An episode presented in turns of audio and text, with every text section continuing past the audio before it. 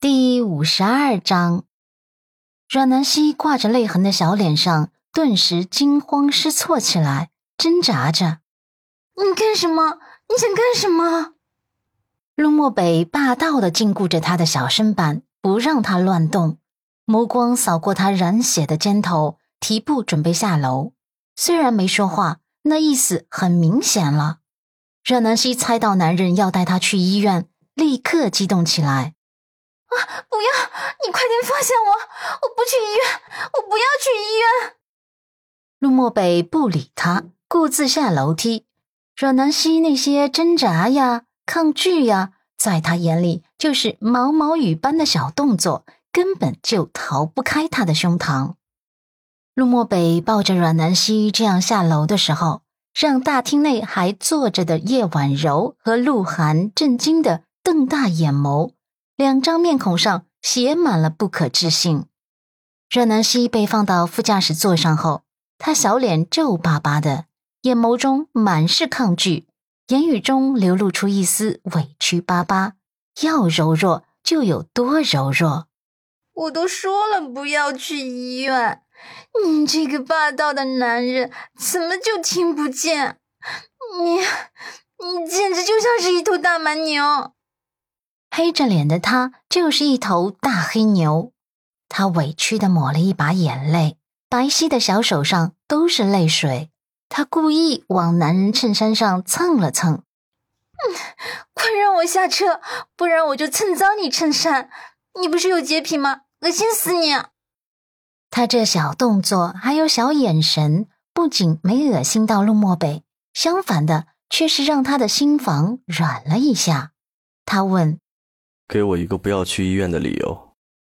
阮南希不假思索，就是因为最近很多事情都是在病房发生的呀，我对医院简直是怵得慌，行了吧？当他是矫情也好，任性也罢，他是真的不想再去医院了。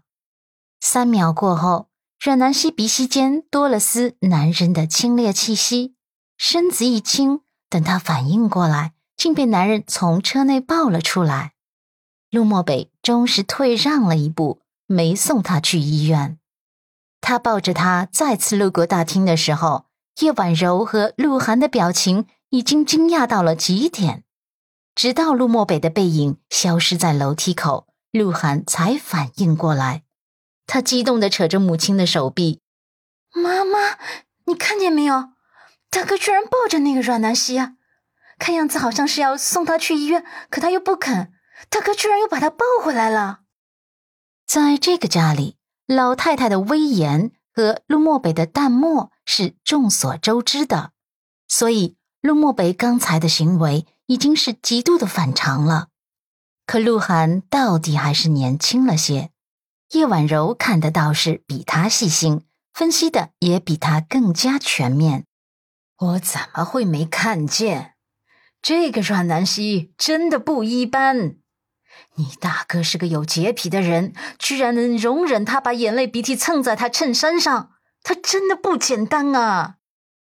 从第一眼他就觉得这个阮南希配不上陆漠北，如今看着儿子这么反常，他真是又气又恼。鹿晗被他这么一提醒，脸色都微微变了。美眸中燃起一丝强烈的嫉妒，手指不由得收紧，骨节都泛白了，也浑然不知。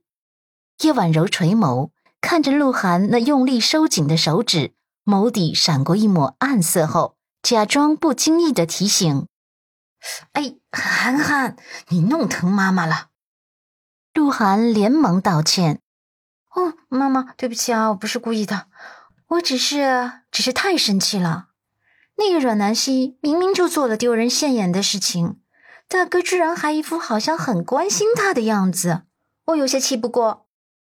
叶婉柔收敛了眸光，伸手揉了揉眉心。唉，我累了，我要去休息会儿了。三楼卧室，陆漠北把阮南希放到大床上，俯下身子准备来查看她的伤口。这伤口的位置在肩头。所以需要脱衣服，阮南希吓坏了，眸光惊恐的看着他，小身子往床的另一边挪了挪。啊，你你想干嘛？陆漠北冷扫了他一眼，哑声道：“我看一下你的伤口。”阮南希捂着自己的伤口，一脸的尴尬。啊，不用，不用了吧？男女授受不亲啊，我我这伤口比较隐私。